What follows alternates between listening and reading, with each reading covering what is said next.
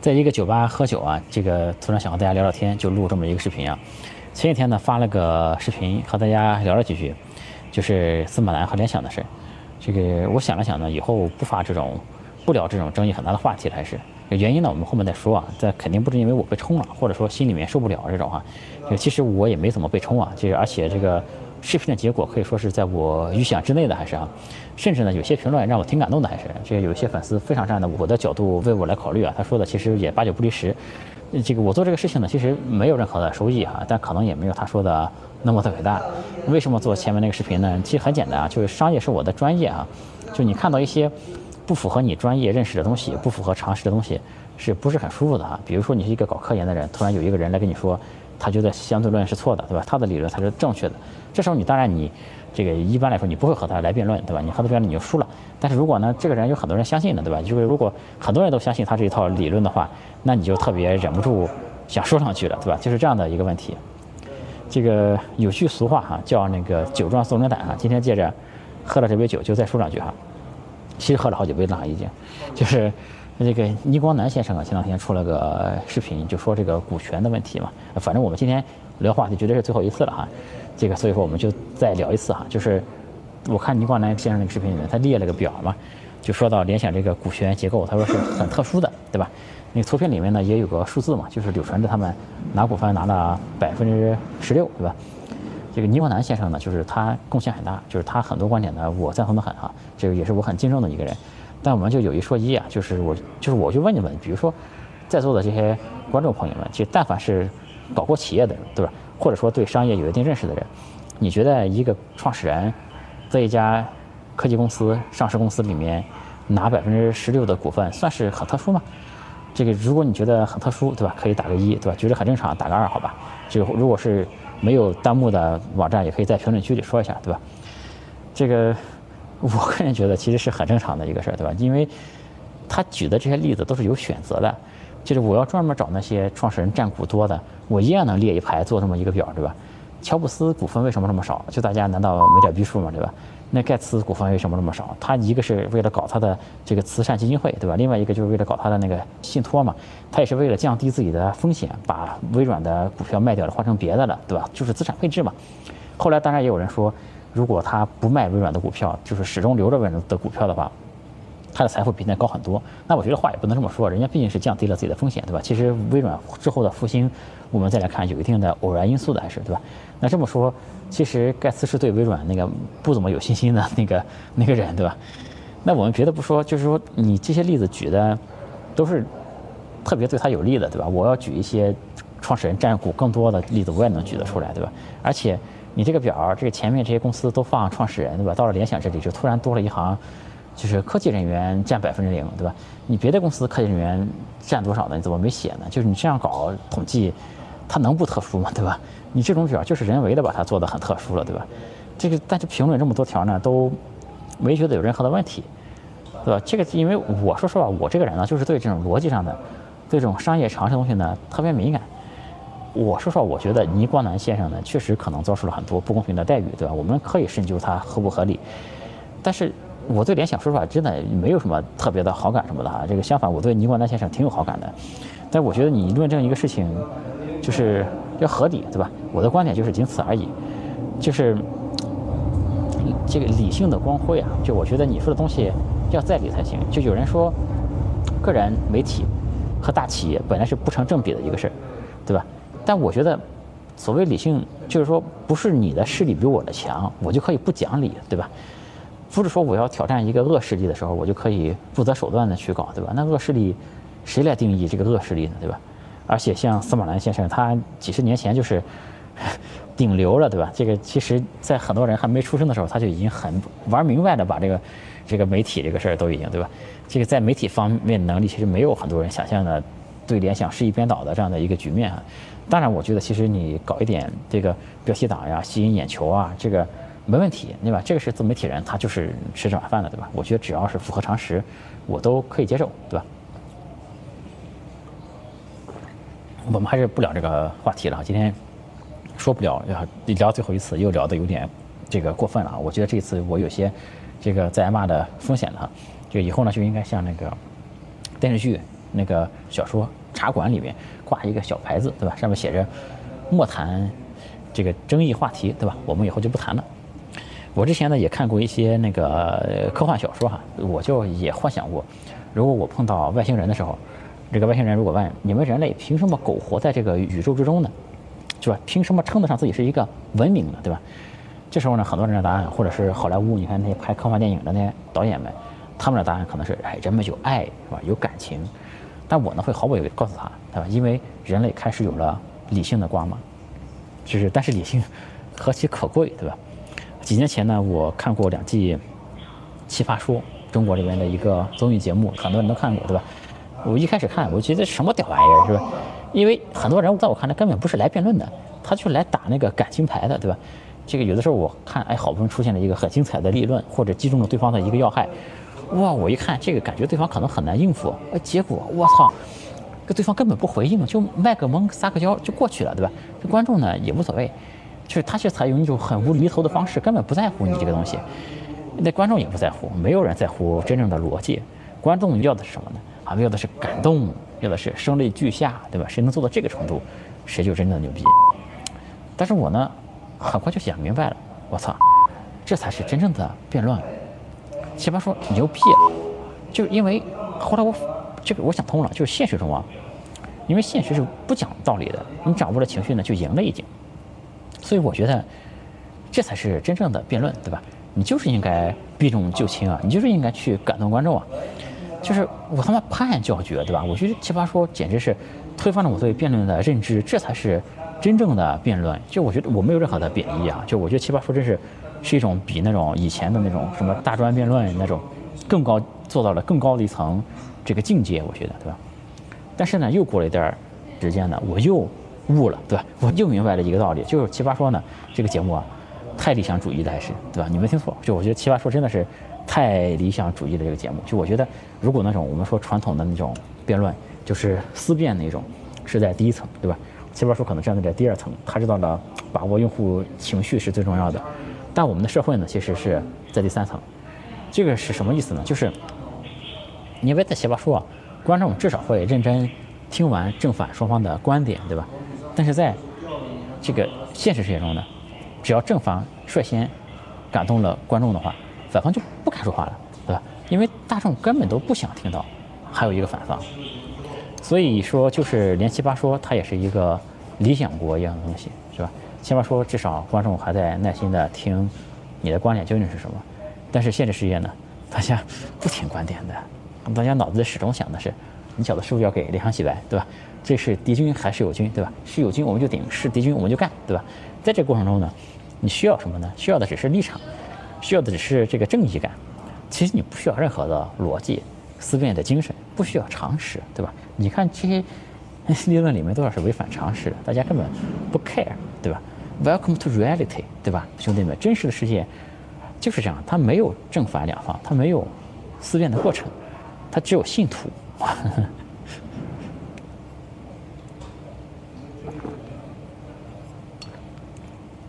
其实，我有的时候说自己是一个自媒体人，但我知道我内心始终不是一个纯粹的自媒体人。比如说我自己做自媒体，我其实很知道我怎么做才能火。说实话，我有一天我洗澡的时候，我闲着没事嘛，我就想，如果我来搞联想，我会怎么搞？我觉得以我的这个专业能力啊，说实话，商业这一块呢，就是从理论到实战到投资，对吧？就是我多多少少还都懂一点点，对吧？这个我去渲染一下，对吧？抖一些料出来，就肯定比现在的比较猛一些，对吧？这现在就是搞点股份什么，就把大家镇住了，对吧？我觉得我肯定可以爆出更，就是说更受大家欢迎的东西来。但是呢，就是说肯定不会这么做，对吧？但是另一方面呢，我又反过来讲，因为你一说你要想辩论的这个层次，就正反双方嘛，对吧？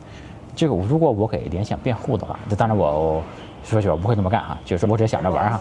就如果我想给联想辩护的话，这些爱国者背后有没有组织呢？有没有资本呢？其实都有，对吧？其实说白了，很多时候这个爱国恨国背后都是生意。当然，换句话说，我觉得做生意没问题，因为我也是一个做生意的人。但做生意时候可以有底线的，对吧？这是不冲突的。因为比如说，给大家举个例子，有一个老师啊，不是司马南啊，就是说他有一段时间更视频很干嘛，就是一个。以爱国著称的一个老师啊，这个大家都觉得他是哎特别就考虑到给大家传递知识啊，或者是很爱国，所以说更得很快。但其实呢，他因为他做每个视频都有些收入，对吧？他当时有房贷的压力，对吧？但他每做一个视频呢，就可以有一些收入，就可以缓解这个房贷的压力，这个才是他做视频可能是最大的动力，对吧？但是说实话，我觉得没问题啊。我觉得你还房贷是天经地义的一件事嘛，你可以有经济上的考虑。我觉得，但这位老师的观点呢，是能站得住脚的，在我看来，对吧？人也是有底线的一个人，也是观点是没问题的，就是我觉得就可以啊。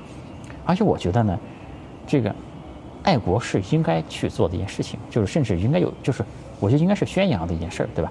我觉得前面有很多年，我们中国爱国主义教育做的有点少了。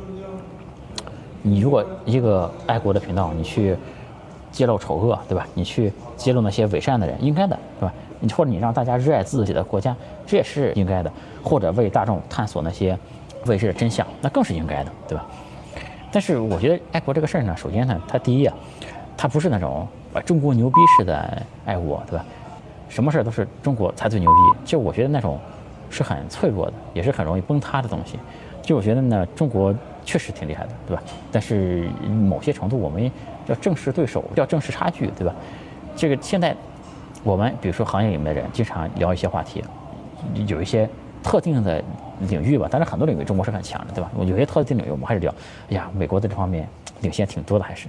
但是说实话，我们现在在舆论里面根本都不敢说美国很厉害，说美国好，对吧？你这样搞，我觉得是不怎么健康的，这么来看。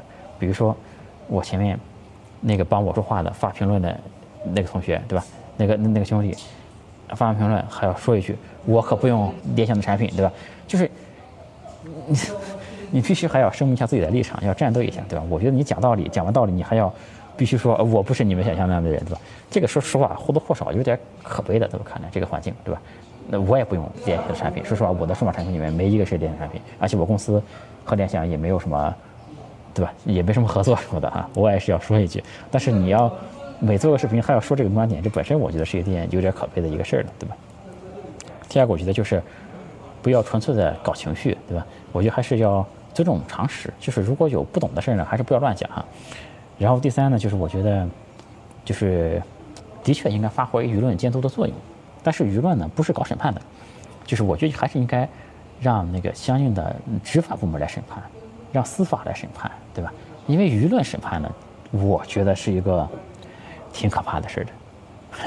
我们看那些社会新闻，这些新闻里面，但凡出现一个比较坏的一个人，对吧？在下面的评论，肯定有人就经常会有人说，应该判死刑，是吧？但是如果每个坏人都要判死刑，这个懂一点常识就知道，这个能都判死刑吗？这肯定不行，对吧？所以我觉得，如果让舆论来审判呢，这个不太理想，对吧？这个就像阿斌的高中成绩。并不理想，对吧？喝多了怎么随便说哈？还是得想起茶馆里那句话来哈。我们很多事还是不要谈，好吧？其实我上次聊这些比较焦点的，就是舆论中心的这个事件的时候，还是讲 TikTok 的时候，对吧？当时说实话，真的是忍不住要说，这和联想不一样。我对联想没有很深刻的感情，但 TikTok 说实话不太一样的，就不是说有感情，而是说。我是一个做书海的人，他作为一个见证者和一个亲历者吧，算是，就是看到 TikTok 这些待遇呢，感觉挺心痛的，因为当时有多少人去煽动骂自己，对吧？骂张一鸣，就是为了搞流量，说白了，对吧？就是说实话，我们这些搞书海的人，就我不能代表所有搞书海的人，不是说我自己啊，但是可能能代表一部分人。我们当时看到 TikTok 在海外压住了 Facebook、压住了 Google 这些巨头，在那个 App 的排行榜上排第一的时候。甚至在那个美区排行榜排第一的时候，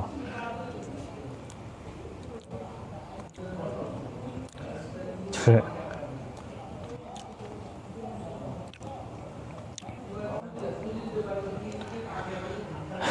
作为一个出海人呢，就是心里面充满了自豪。真的是这样的，就是中国互联网，就是太希望看到这一天了。就后来呢，看到天涛被搞，对吧。就是我觉得真正就是互联网这个相关的从业者啊，看到 TikTok 被大众搞的时候，就是感到很心痛的，可以打个一，对吧？或者在评论说一下也可以，对吧？这个可以代表一下我们互联网从业者的这个心声，对吧？当时这个 TikTok 投资人给的压力很大，对吧？这个当时他们请了一个美国的 CEO，好像是应该是迪士尼出来的，也要放弃，谁顶住的压力啊？对吧？谁他妈把那美国的 CEO 给开了呀？是我们的张一鸣同学，对吧？我当时在视频里面，其实本来给大家讲，当时自己在司法上也做了很多的努力嘛，但是没过审，把那段删了。其实各种角度都做过很多努力嘛，最后实在感觉顶不太住了，就内部也开始做业务切割，对吧？但这些背后做的努力，有人了解过吗？有人知道过吗？对吧？没有人。大家只希望把张一鸣挂在那个路灯上面对吧？这自己人在背后捅捅刀子，对吧？当时有几个 KOL 肯站出来给 TikTok 说句话了，是吧？我他们是当时正面声援 TikTok 的人，就是，嗯，就是有些视频呢，你做过之后呢，感觉挺自豪的，对吧？当时其实有好几个这个做视频的同行，就是 UP 主也赞同我的意见，他们给我发了条微信，说我赞同你说的，但是呢。他们甚至不敢到我视频下面点个赞，但是我很理解，我非常的理解。我觉得你认可我，我很感激，可以了，对吧？因为这就是我们的环境。我印象很深刻的是，就是当时就是小丹尼过来点了个赞，而且还转，我忘了是他转发了还是自己也发了一个，掉了好几千粉。他之后跟我说过，真的掉了好几千粉。这个我说这个话，这个不是为了。他赞同我，而是说，这是一个我刚才说启发说是在第二层嘛，我们现实是在第三层，第三层里面是没有人敢做一个反方的。我觉得小丹尼是敢做一个反方的人，这一点就是不是说真的不是赞同我的问题，我觉得就是说你在没有反方的情况下敢做一个反方，就是我挺佩服的事。但你，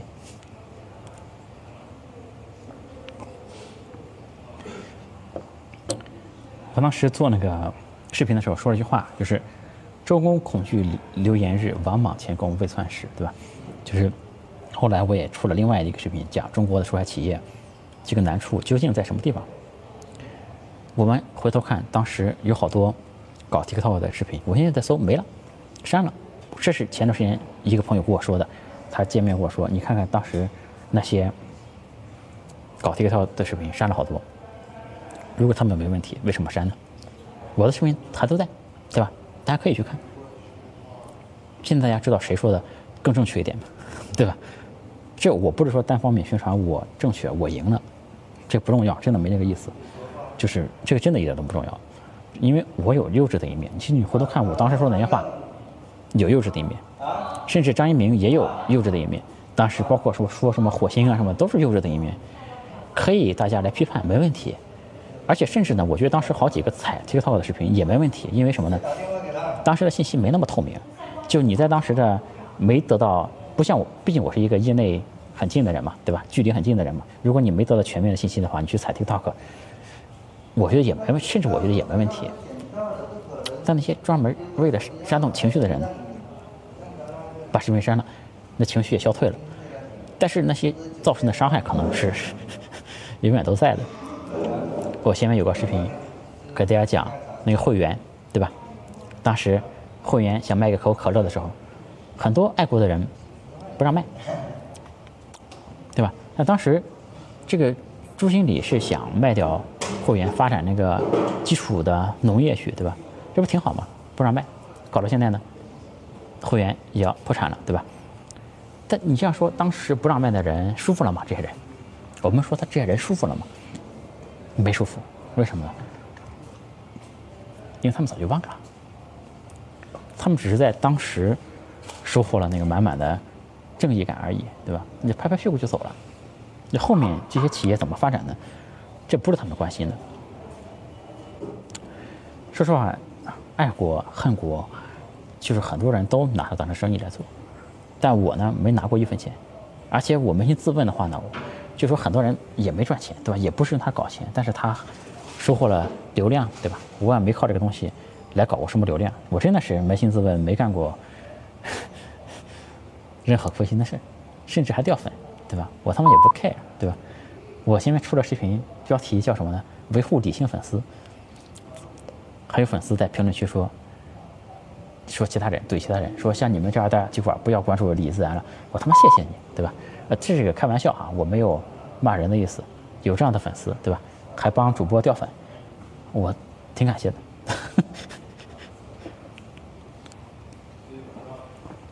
就说我已经尽量的把话说到滴水不漏的程度了。说实话，做上个视频以及做 TikTok 视频都挺累的，就你怕说错了话。说实话，这个有一点软弱的，还是有点明哲保身的意思，挺没劲的。你去说话还要老怕，哎呀，我操，我这句话有没有什么破绽？挺没劲的。我不是这样的人，所以说后面呢，也不想，就是再有这种舆论中心的话题，我也不想再碰了。为什么呢？第一呢是风险和回报不成正比。就我如果说错了话，我如果身败名裂了，对吧？我个人无所谓。但我身后的团队呢？我的那些兄弟们呢？对吧？那会对我的团队，对我身后的有很多人都有伤害。但最关键的是什么呢？就我觉得我改变不了什么，真的改变不了什么，因为这个社会永远是理性的光辉，其实只是有一点点小光辉而已。多数人其实，就还不如做点更有意义的事儿。这理性对于大众是太过于奢侈的东西，而且我们看现在啊，就是仇富呀，还有那些打倒资本家呀，诉求越来越强烈。我们想想，这个究竟是为什么呢？为什么？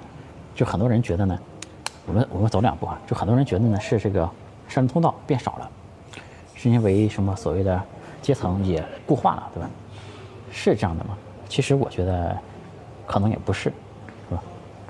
就我觉得可能有两方面的原因啊。一方面呢是这个社会啊，这个越来越透明了。以前呢，就是也不是没有富人，对吧？以前的富人也很富，但大家呢看不到。就是大家想象中呢，就是皇帝啊，就是拿金锄头耕地的人，对吧？就是，但现在透明之后呢，大家知道，我操，皇帝可以养太监。哎呦，我操！皇帝还有后宫，哎，这个了不得，对吧？这个就不一样。大家知道了这些富人是什么样的。我看有一个这个说法，前段时间有人说，这个不应该让大家都去看那些女主播什么的，对吧？因为那些女主播太漂亮了。如果大家都看这个女主播的话，回头在择偶的时候啊，就会影响到这个社会的这个择偶。为什么呢？就是说，没有，毕竟像女主播那么漂亮人少嘛，对吧？这个我觉得也不是完全没有道理，啊？我觉得一方面是这个。变得太透明了。另外一个呢，其实我觉得现在啊，摄像通道是，不是变少了啊？摄像通道是很多的，而且我觉得是在这个时代来说呢，是前所未有的多。这是我觉得在我的观点里面，这是一个有实力就不会被埋没的时代。我前面视频里也有一次也给大家说过，对吧？现在这个时代，你只要是干得好，怎么可能被埋没呢？就你比方说，你玩游戏如果玩的足够好，你想当这个职业选手的话，有人能阻拦你吗？我觉得没有人能阻拦得了你。现在这个乐坛综合水平这么差，如果你唱歌唱得好，对吧？能自己写两个曲子，而且现在这个技术也先进了，对吧？你自己搞一个软件你就可以编曲了，怎么可能被埋没呢？你说你有观点、有才华，最不济的你做个 UP 主，对吧？你去录视频，怎么可能会看不到你呢？但是呢，现在就是因为技术也进步了嘛，就上升通道卷起来了。以前呢，就是赚钱，或者是出人头地，很多时候呢是胆子大就能赚钱，钻空子就能赚钱。我之前有个邻居，我小的时候，后来他跑到香港和澳门，赚了不少钱，就荣归故里的感觉，对吧？但其实这个人呢，就是胆子比较大。我现在我我就不是前段时间，我之前录过视频说激发他那个 M day，看现在创业的都什么学历了，对吧？就太卷了。就是真正有实力的人呢，其实上升通道是前所未有的多，更容易了，对吧？技术进步，门槛也越来越低了。但是大多数没有实力的人呢，他们想凭胆量赢，想凭勇气赢，想凭辛苦拼搏来跨越阶层的人，确实是更难了。我觉得这个是一个根源的问题，真的不是说难，而是说对于平庸的人机会是越来越少了。所以呢，就是我觉得，就是 这个话就是扎心一点，对吧？不是说大家就是不是说很多人跨越阶层或者是上升通道就变少，而是说离普通人远，可能离普通人身边的人也远，离平庸的人更远，对吧？啊，我我们这个频道的今天视频差不多录到这儿哈，我们这个频道的粉丝呢，就祝大家第一呢。我们不要做平庸的人，只要我们不平庸，机会是很多的。第二呢，就是还望还是希望大家，就是保有一点理性的光辉，对吧？我觉得理性真的是一个特别，怎么说呢？我觉得是特别褒义的一个词。就如果有一天说李自然这个人，他是有一点理性的一个人，那我觉得是对我很高的一个赞誉，好吧？我们致敬这个时代。以后也不聊这种话题了，好吧？致敬这个时代。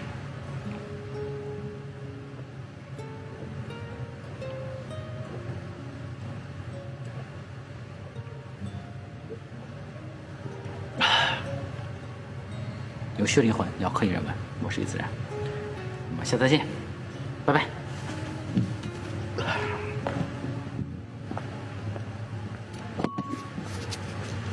回看视频的时候呢，我突然理解了，倪光南先生说的一部分科技人员，应该指的就是倪光南先生本人。呃，他可能当时没好意思说。如果是这个逻辑的话呢，那我觉得是没问题的。同样是创始人对创始人嘛，呃，看来当时的确是喝多了，没想到这一层。总之呢，我现在觉得倪光南先生的表述应该是没有问题的。这个视频呢，我也就不再修改了，最后打这么一个补丁，算是一个小小的反转吧，也提醒自己要更多的思考。这也算是对本期视频的内容，对里面说到的思辨精神做一点小小的补充吧。欢迎加我的微信，我的微信是李自然五四六零，全拼的李自然，数字五四六零，李自然五四六零。